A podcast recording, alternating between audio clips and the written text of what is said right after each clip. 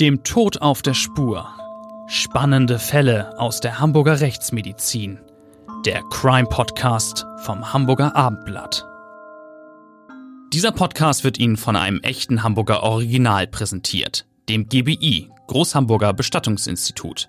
Das GBI in der Rechtsform eines Vereins ist seit 1920 die Adresse in und um Hamburg für alle Themen rund um den konkreten Trauerfall sowie bei der Bestattungsvorsorge. Trauer und Feier. Die Menschen vom GBI helfen Ihnen individuell, empathisch und kompetent.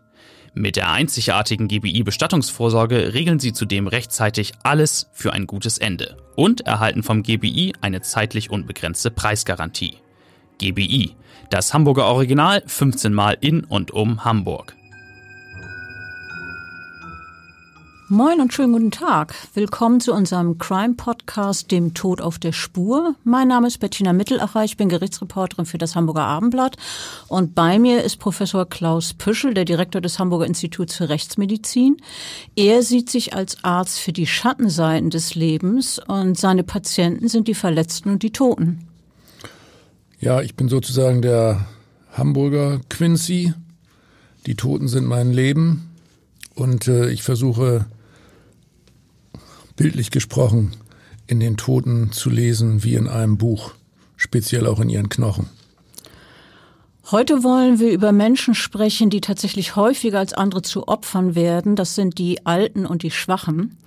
Und wir reden über einen Mann, der fünf betagte Frauen ermordet hat und beinahe mit seinen Verbrechen davongekommen wäre. Es ist ihm nämlich gelungen, eine Szenerie zu hinterlassen, die auf den ersten Blick harmlos erschien. Alte Menschen, die in ihren Betten gestorben sind. Für den Laien mag das unverdächtig erscheinen nach dem Motto, alte Menschen sterben nun mal und wahrscheinlich hat einfach das Herz schlapp gemacht. Manchmal denkt man vielleicht sogar, das Schicksal war gnädig, weil der alte Mensch vermutlich im Schlaf gestorben ist. Ja, ich finde, man muss bei älteren Menschen ganz besonders sorgfältig hinsehen.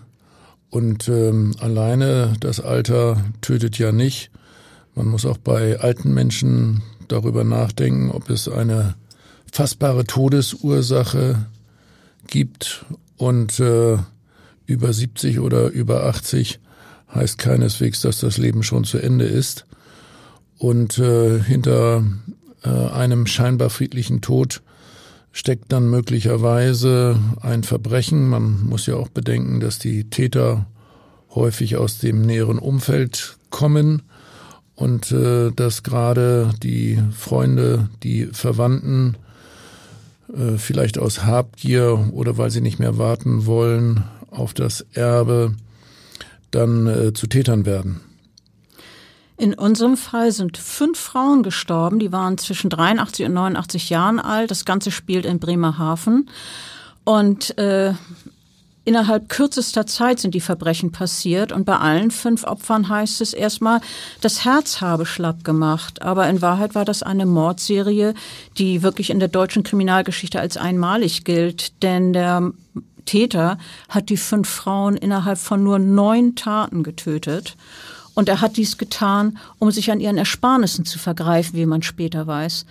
Und dass es nicht noch ein sechstes Todesopfer gegeben hat, ist einem glücklichen Zufall zu verdanken. Denn eine Seniorin, die ebenfalls von ihm überwältigt wurde, hat knapp überlebt. Ja, das war damals eine echt spektakuläre Serie in Bremerhaven an der Nordsee in einer Gegend, die man eigentlich für ganz friedlich hält. Äh, die Geschichte ist bekannt geworden, als äh, die Mordserie des äh, Oma-Mörders, etwas respektlos als Oma-Mörder bezeichnet. Und äh, es handelte sich dabei um äh, einen 31 Jahre alt gewordenen Verbrecher, vorher in Bezug auf Körperverletzungen im Prinzip unbescholten, der ja fast von null zu einem ganz gefährlichen Serienmörder geworden ist. Äh, ich denke, das war geradezu ein Rekord.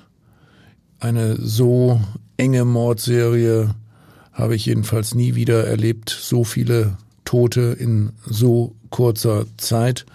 Der Täter hat seine alten Opfer, alles Frauen über 80 Jahre, gewaltsam erstickt, hat dabei fast keine Spuren hinterlassen und ähm, es hat eben eigentlich wiederum Kommissar Zufall bedurft, um ihm letztlich auf die Spur zu kommen.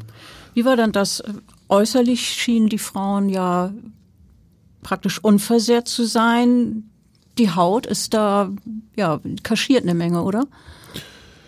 Ja, es gibt schon verschiedene Tötungsmechanismen, bei denen man bei der äußeren Leichenschau fast nichts bemerkt. Die Haut liegt dann sozusagen wie ein Deckmantel über den inneren Verletzungen.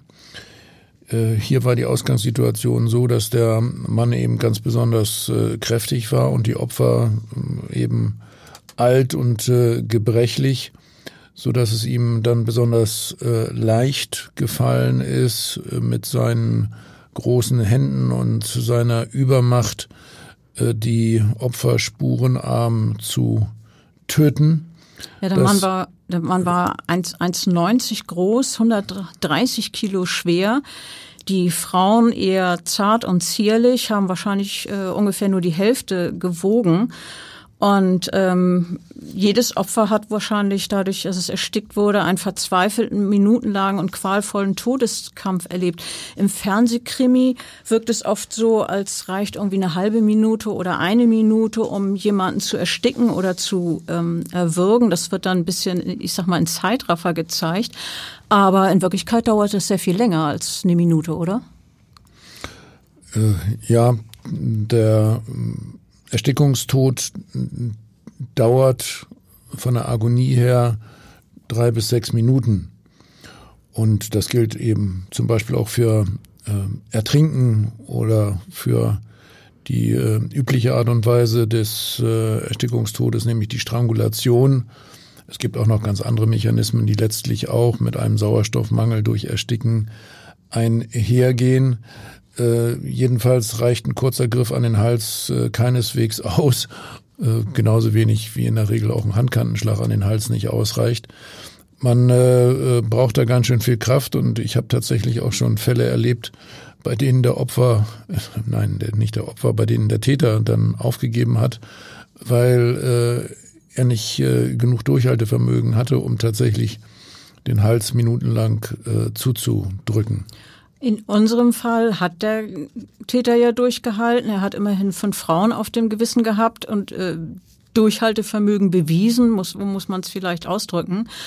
Trotzdem hat er hinterher vor Gericht gesagt, ich wollte sie nicht töten. Und sein Anwalt hat sogar gesagt, ähm, sein Mandant hätte zum Schluss gewollt, dass, es, dass er gefasst wird, dass es zu Ende geht.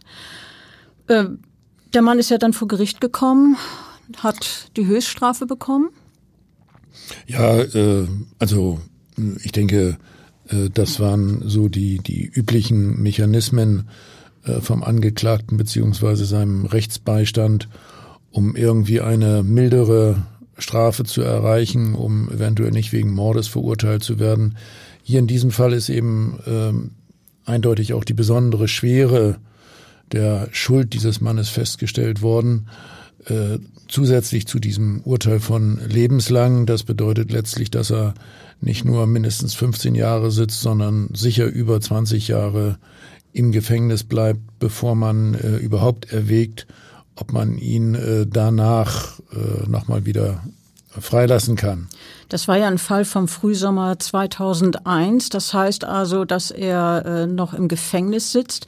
Wir haben diesen Fall auch in unserem Krimisachbuch Tote Schweigen nicht geschildert und äh, erzählen da auch und erzählen jetzt hier, ähm, wie es in der Urteilsbegründung dann festgestellt wurde. Da hat nämlich der Richter von schrecklichen Taten gesprochen und dass so eine Verbrechensserie ähm, einen hohen Seltenheitswert habe in Deutschland. Und äh, wenn man überlegt, der Mann hat diese fünf Opfer gefunden und hat sie umgebracht und hat nur wenige tausend Mark damals waren es noch Mark, äh, erbeutet. Und dann sagt der Richter, da fragt man sich, wie viel ein Menschenleben wert ist. Und ja, offenbar gibt es Menschen, für die ein Menschenleben kaum etwas wert ist. Es gibt sie, die Menschen, die gewissermaßen über Leichen gehen, um sich zu bereichern. Ja, äh, bei diesem merkwürdigen Samariter, der ja wirklich selber beim Arbeiter-Samariter-Bund vorher gearbeitet hatte, äh, sieht man eine Entwicklung, die einen wirklich irgendwie schaudern lässt. Äh, er hat ja in jedem Einzelfall eigentlich nur eine relativ geringe Beute gehabt und das Ganze äh, sollte ihm ja nur tatsächlich dienen, um sein Zusammenleben mit einer Prostituierten da angenehm zu gestalten. Wie kann das sein, fragt man sich natürlich, dass man in äh, so einer Situation äh, zum ja, besonders brutalen äh, Mörder äh, wird. Also dieser dieser Fall zeigt, finde ich, wirklich in ganz erschütternder, geradezu lehrbuchartiger Weise, dass äh, nahezu jeder Mensch äh, in einer besonderen Situation äh, zu einem Mörder äh, werden kann, so dass man dann davor steht und sich das aus seiner Biografie eigentlich gar nicht richtig erklären kann. Zumal bei diesem Täter, äh, dem sogenannten Oma-Mörder, ja zunächst alles auf einen soliden Lebensweg hinausläuft. Äh, er wächst äh, bei seinen Eltern auf mit Geschwistern, macht äh, seine Ausbildung in seinem Wunschberuf. er wollte wirklich Krankenpfleger werden, ist es dann auch geworden. Das Problem ist bloß, dass er mit seinem Geld nicht ausgekommen ist. Und äh, obwohl er und seine damalige Frau gut verdient haben, hat es hinten und vorne nicht gereicht, weil er ständig geprasst hat und vor allen Dingen Geld für Autos ausgegeben hat. Ja, der lebte eben für seine äh, Situation, obwohl er ganz gut verdient hat, auf äh, zu großem Fuß. Er wollte gerne protzen mit Autos und mit Frauen und nach außen deutlich mehr sein, als er eigentlich von seiner Ausbildung und seinem Verdienst her war. Das hat er sogar selber hinterher auch äh, reflektiert und hat gesagt, das sei eine gewisse Großmannssucht, die er da gehabt hat. Ähm, seine Frau hat sich dann von ihm getrennt, als sie erfuhr, wie viel Schulden er angehäuft hat. Das, damit kam sie nicht mehr klar. Außerdem hat er seinen Job verloren und äh, ja, brauchte natürlich jetzt noch mehr Geld. Ja, und dann hat er äh, eine andere Frau kennengelernt und stand nun wirklich vor einem Problem. Ja, das war jetzt äh, eine, eine Prostituierte. Und da fragt man sich natürlich ehrlich gesagt auch wieder, was geht denn jetzt in dem Kopf dieses Mannes vor, dass der sich tatsächlich äh, einbildet, dass eine Prostituierte es mit ihm gerade ernst meinen könnte, also so aus einer äh, Kurzbeziehung, dass da etwas Ernsthaftes ähm, werden soll. Naja, er hat sich, hat sich wirklich verliebt. Sie allerdings nicht. Naja. Sie wollte äh, sein Geld. Das war äh, sehr einseitig und das gehört ja zum Job der Prostituierten, dass sie ihre Freier irgendwie versuchen an sich zu binden und möglicherweise äh, auch noch mehr Geld bekommen als äh, für die Liebesdienste im äh, engeren äh, Sinne. Und ähm, er äh, hat ihr dann tatsächlich äh, vorgespiegelt, dass er in einer leitenden Funktion beim Pflegedienst arbeitet und äh, sehr viel Geld verdient, hat von 10.000 Mark geredet. Äh, das war natürlich gesponnen, weil er ja an der Zeit dann schon arbeitslos war. Er selber ist offensichtlich in diese 29-jährige Frau äh, verliebt und möchte mit ihr ein schickes Leben führen. Und damit äh, beginnt die äh, Katastrophe, weil er eben abgebrannt ist und jetzt für kurzzeitige Abenteuer, Schiffsreise, äh, Hubschrauberflug äh, Geld braucht und sie will eben immer mehr.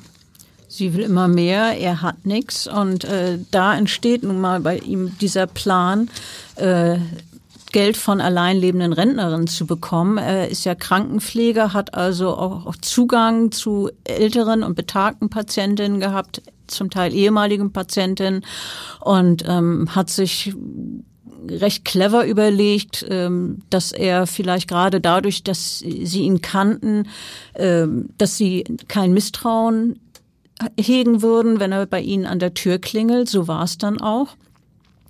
Äh, außerdem hat er gedacht, die sind, äh, er ist ihr natürlich körperlich überlegen mit seinen äh, 130 Kilo. Ähm, du hast den Mann später im Prozess erlebt. Welchen Eindruck hat er denn eigentlich auf dich gemacht?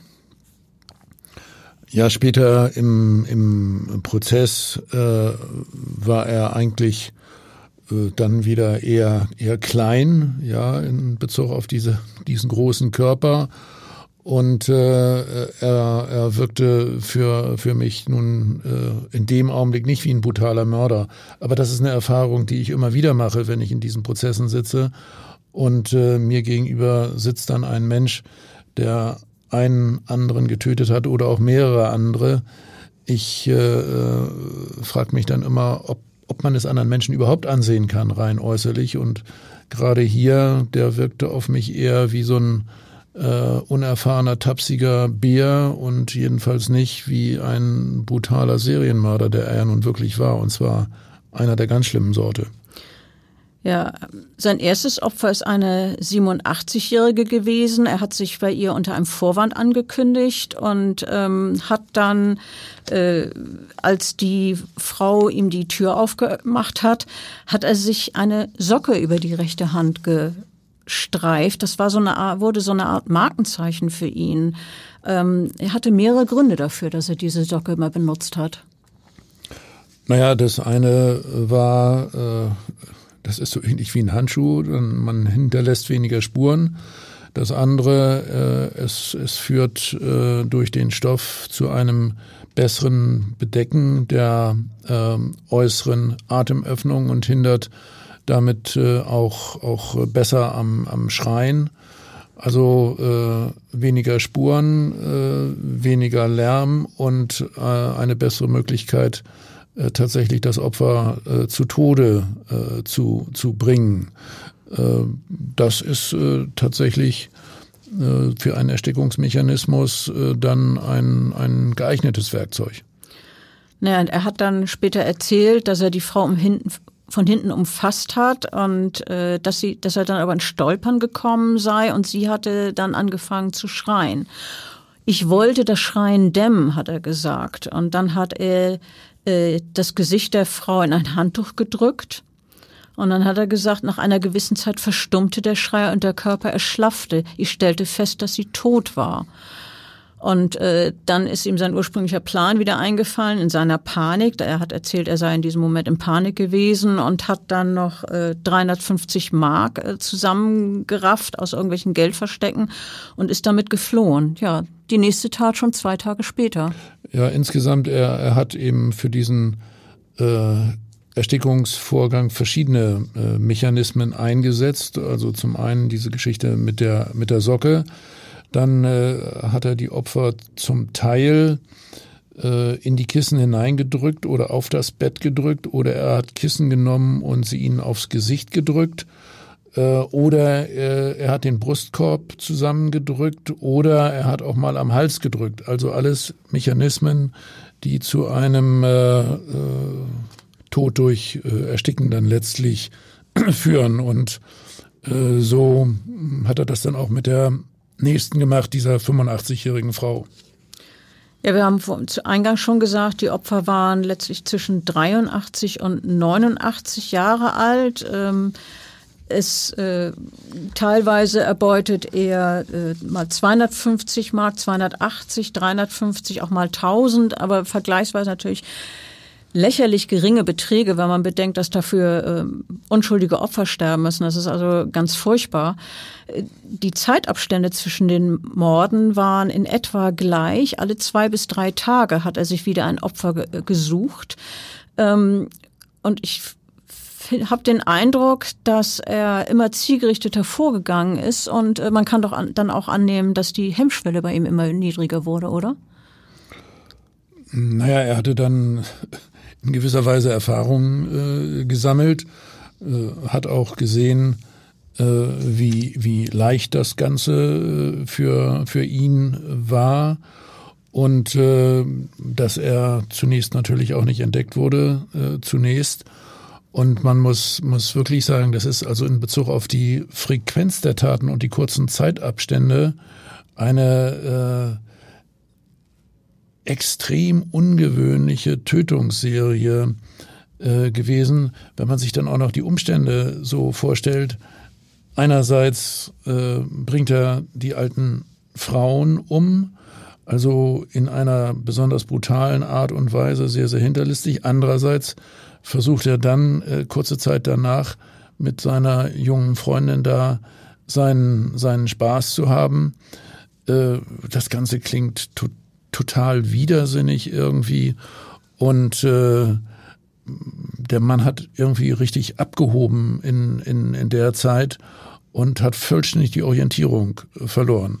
Aber nicht äh, aufgehört zu töten. Er hat nicht aufgehört zu töten, im Gegenteil. Also er hat ja diese fünf Frauen umgebracht und nach dem letzten Mord äh, hat er nicht wieder zwei Tage gewartet, sondern ist noch am selben Abend oder am selben Tag unmittelbar anschließend weitergefahren zu einer 82-Jährigen, die ihn wieder ganz arglos in ihre Wohnung lässt. Und wie üblich hat er eine Socke über die rechte Hand gezogen und hält der Frau den Mund zu und drängt sie auf ihr Bett und ähm, zwingt sie dazu, äh, ihre Geldverstecke zu verraten. Und das macht sie auch in ihrer Angst, in ihrer Panik. Sie ist natürlich in Todesangst und erzählt ihm, wo sie 3700 Mark verwahrt hat.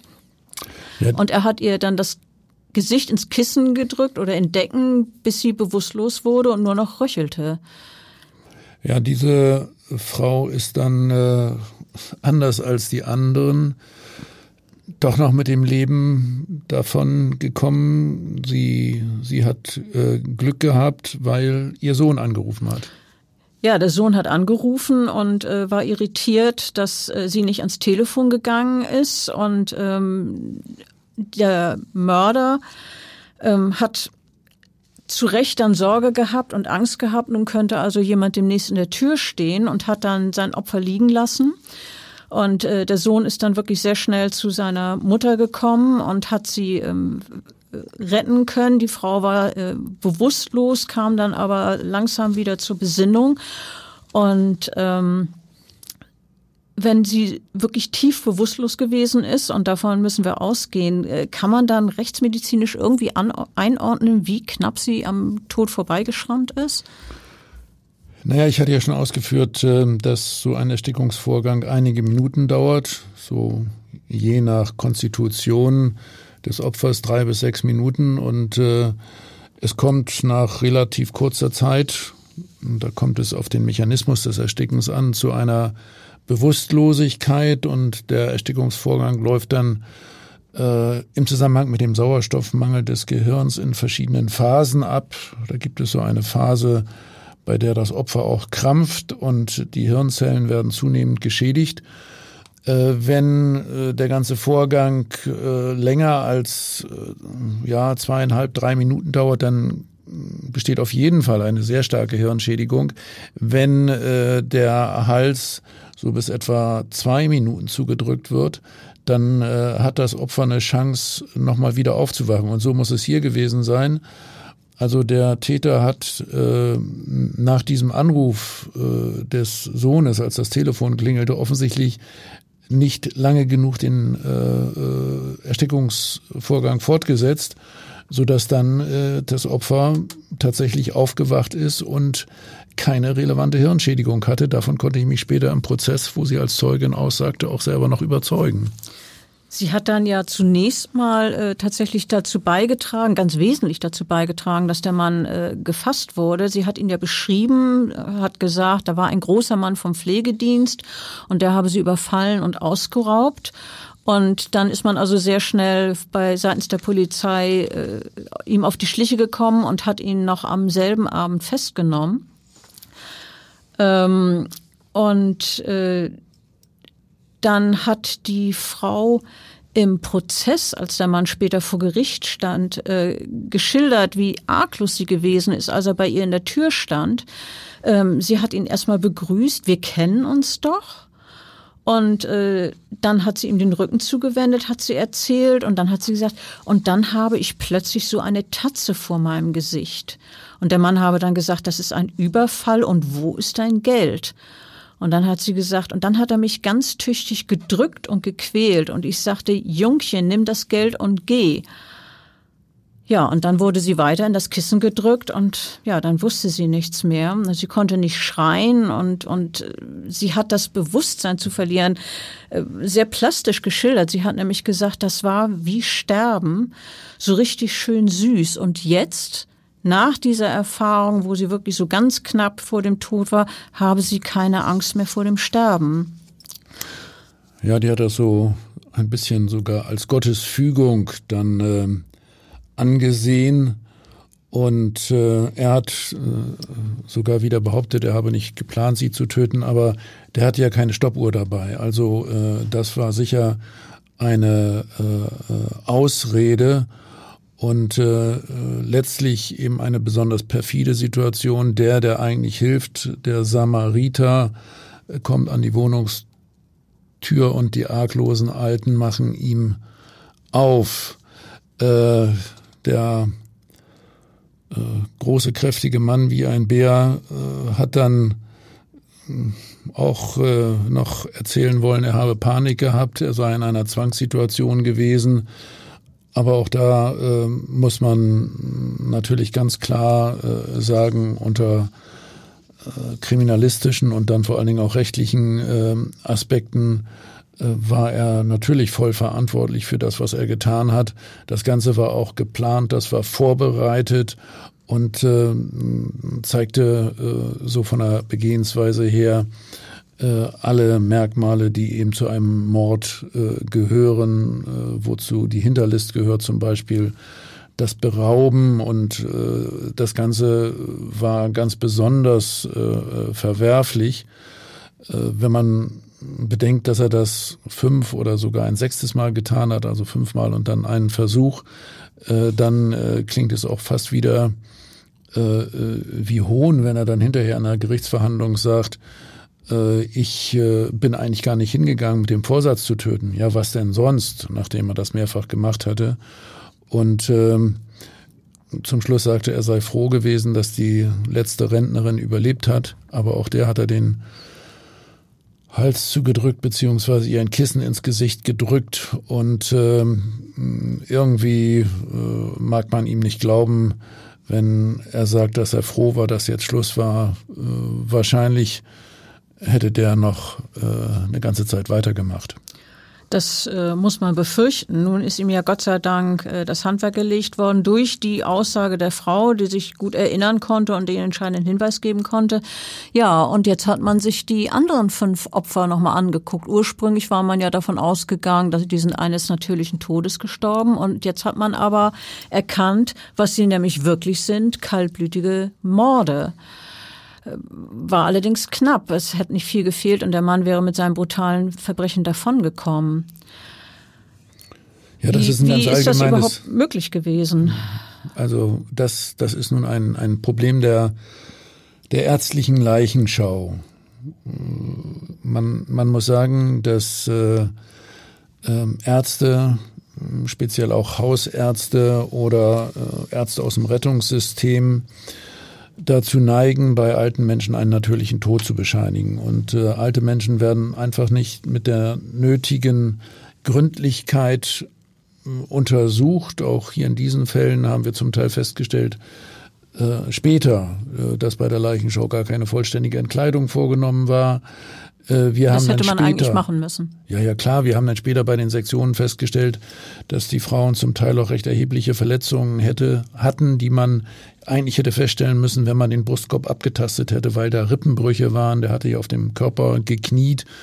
Also äh, die hatten dann auch Bindehautblutungen. Wenn man die Alten sehr sorgfältig untersucht hätte bei der ärztlichen Leichenschau, dann hätte man früher äh, den Verdacht haben müssen, dass etwas nicht mit rechten Dingen zugeht, dass es hier Erstickungsmechanismen äh, gegeben hat und die Ärzte hätten in der Todesbescheinigung dann im ungeklärt oder nicht natürlich angeben müssen und hätten nicht einen natürlichen Tod bescheinigen dürfen, wie sie das getan haben. Aber da gibt es eben gewisse Automatismen, vor denen man immer wieder nur warnen äh, kann.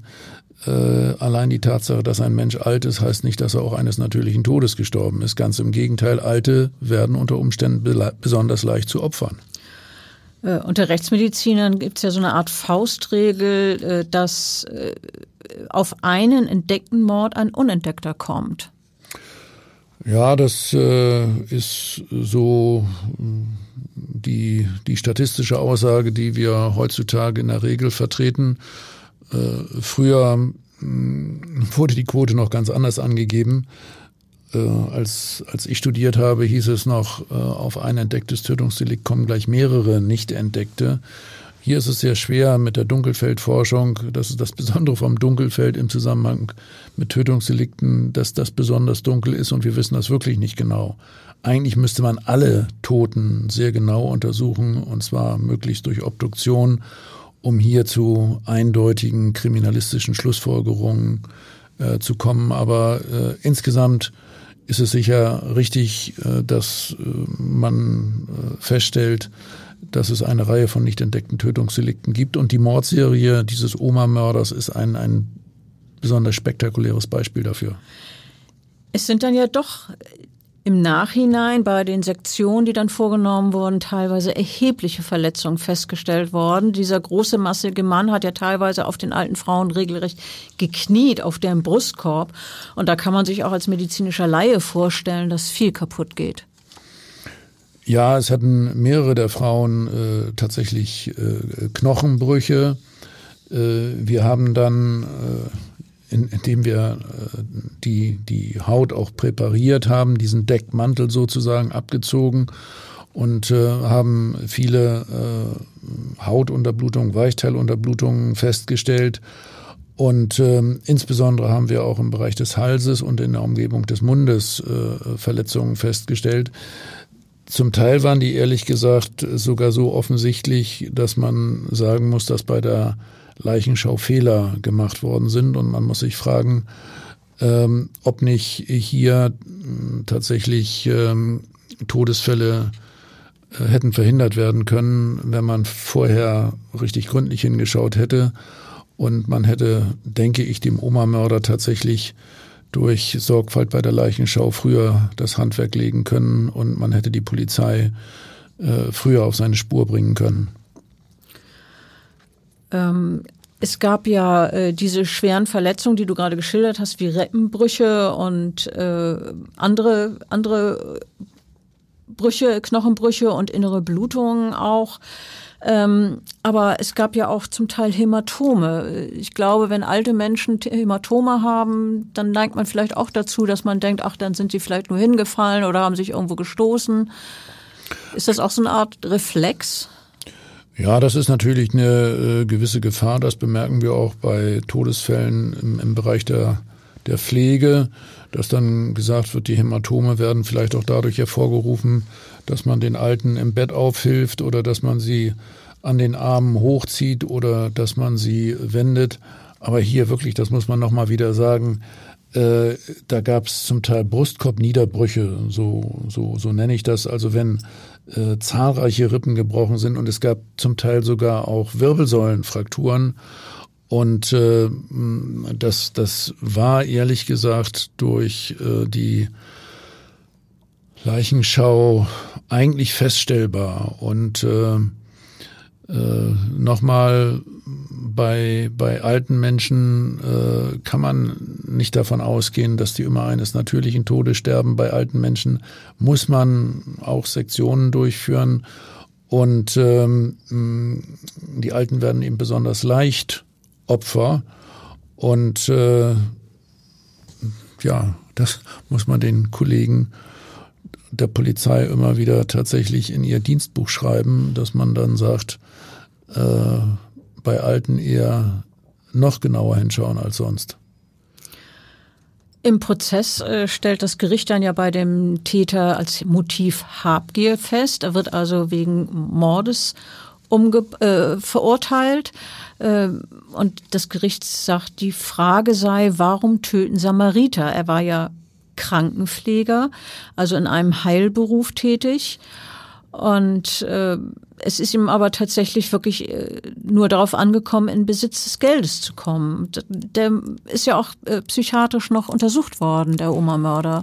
Ja, da war eine äh, psychiatrische Sachverständige an ihm dran, die kenne ich persönlich äh, zufällig auch sehr gut. Eine besonders erfahrene Sachverständige, die ihn äh, beurteilt hat. Die hat auch ganz eindeutig gesagt, dass er äh, voll schuld- und steuerungsfähig ist. So zu seinem Hintergrund äh, hat sie, finde ich, sehr, sehr gut ähm, erläutert, dass er sich in gewisser Weise so in eine äh, Wunschwelt äh, verloren hat. Er wollte einfach äh, besonders großartig nach außen erscheinen, um auch dieser Frau zu imponieren. Das galt aber nicht nur für diese Frau.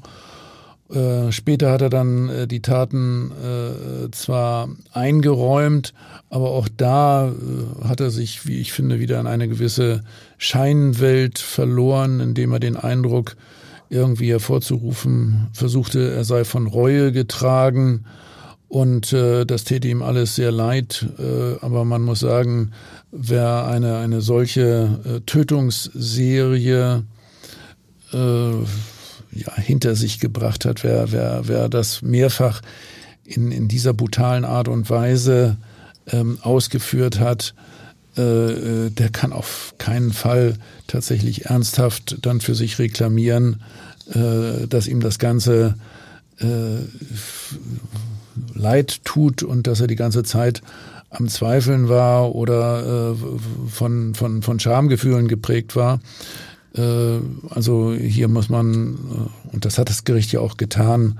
Das Gericht hat ja gesagt, also spätestens ab dem dritten Fall habe der 31-Jährige von Anfang an geplant, seine Opfer zu töten und habe sie nicht mehr nur ausrauben wollen. Also das hat das Gericht ihm nicht abgenommen, dass er das behauptet hat, obwohl der äh, Täter das stets bestritten hat. Ja, fünf Morde an alten Menschen innerhalb von neun Tagen. In wohl ein grausamer Rekord in Deutschland, der da aufgestellt wurde. Die traurige Realität ist aber, dass es immer wieder Mordserien an alten Menschen gibt. Und gerade im medizinischen, pflegerischen Bereich. Ja, ich habe mich damit äh, schon häufiger auseinandergesetzt und ähm, äh, habe auch äh, an anderen äh, Serien als Sachverständiger mitgearbeitet. Äh, aktuell äh, spielt natürlich äh, in der in der öffentlichen Aufmerksamkeit der äh, Fall des ehemaligen Krankenpflegers Nils H. eine eine ganz besondere Rolle, der da im Bereich Oldenburg Delmenhorst viele schwerstkranke getötet hat und verurteilt wurde für ja nahezu 100 Tötungsdelikte. Unglaublich. Ein Krankenpfleger als Mörder, ja, dieser Verdacht ist natürlich zunächst mal ungeheuerlich, obwohl wir gerade vorhin gehört haben, dass es gar nicht so fern liegt. Dieser Krankenpfleger war ja nun aktiv, dieser Nils H., der hat, war in den Krankenhäusern tätig. Und äh, den Kollegen ist schon länger aufgefallen, dass während seiner Dienstzeiten bemerkenswert häufig Patienten Notfälle erleiden und es auch öfter einen tödlichen Ausgang gibt bei diesen Notfällen, zum Beispiel wegen Herzrhythmusstörungen und äh, dass die Menschen dann gestorben sind. Einmal wurde er dann tatsächlich auf frischer Tat ertappt, als er einem Patienten ein Medikament verabreicht hat. Und äh, dieser Nils H. ist dann vor Gericht gestellt worden, äh, ist zunächst verurteilt worden wegen mehrerer Morde, hat dann im Rahmen dieses Prozesses etliche weitere Morde gestanden und dann hat man von 2014 an 200 Fälle aufgerollt und 134 Leichen auf 67 Friedhofen exhumiert und rechtsmedizinisch untersucht.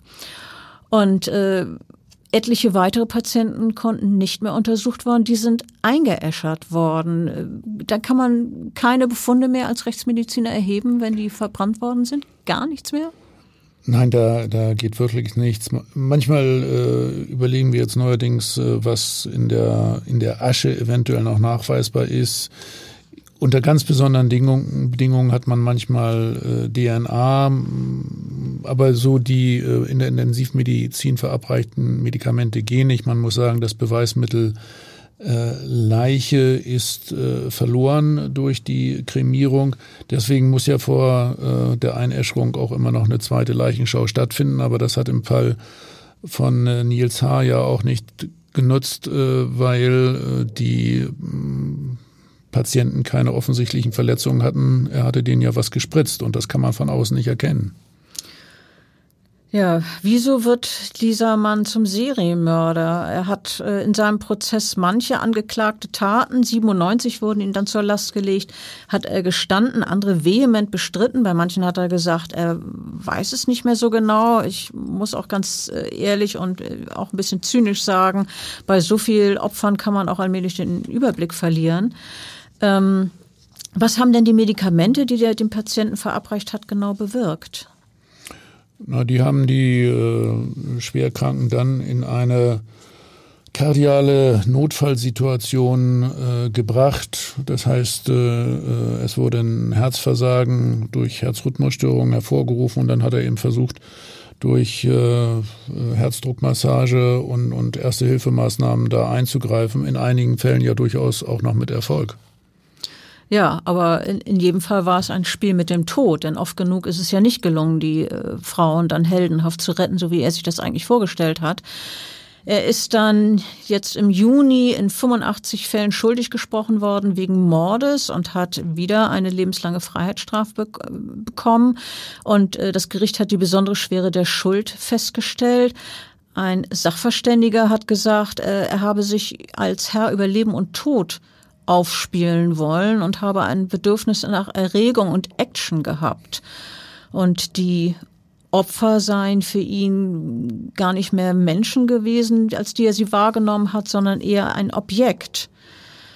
Und äh, Scham oder Reue sei ihm nicht erkennen zu gewesen. Ja, da ist er äh, allerdings auch äh, nicht der Einzige. Äh, derartige Tötungsserien gibt es ja eine ganze Reihe. Die füllen zum Teil Bücher. Äh, ich denke in diesem Zusammenhang äh, speziell auch an eine Mordserie durch einen Arzt in England. Das war zur Jahrtausendwende Dr. Shipman, man nannte ihn auch Dr. Tod, Dr. Death. Es ist davon auszugehen, dass etwa drei bis 600 seiner Patienten totgespritzt hat. Auch äh, ganz überwiegend äh, alte Menschen, alte, kränkliche Menschen. Und äh, von denen wurden auch viele exhumiert. Einige konnten nicht mehr untersucht werden, weil sie eingeäschert waren. In 15 Fällen konnte man ihm das ohne weiteres nachweisen. Er ist als 15-facher Mörder verurteilt worden als Arzt, muss man sich wiederum feststellen. Obwohl er möglicherweise 300 bis 600 Menschen auf dem Gewissen hat? ja, äh, also der äh, schlimmste Serienmörder der neueren Zeit, ein Arzt, der eigentlich angetreten ist, anderen zu helfen. Der hat sich dann übrigens im äh, Gefängnis erhängt und sich äh, ja damit sozusagen der irdischen Gerechtigkeit entzogen. Wir haben hier über einen Krankenpfleger gesprochen, wir haben über einen Arzt gesprochen, der zum Mörder wurde. Empathie ist offenbar bei beiden nicht der Fall gewesen.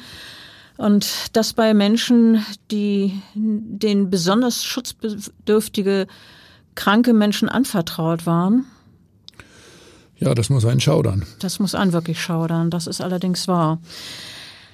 Wenn Sie mehr über Kriminalfälle in Hamburg lesen wollen, dann können Sie das wunderbar machen im äh, Crime-Magazin Tatort Hamburg, das das Abendblatt herausgegeben hat. Dieses Magazin ist in überall zu bekommen, wo Sie Zeitschriften kriegen, lohnt sich wirklich. Und wenn Sie uns beide mal live und in Farbe erleben wollen, dann können Sie zum Krimi-Festival nach Kampnagel gehen. Da sind wir am 6. November.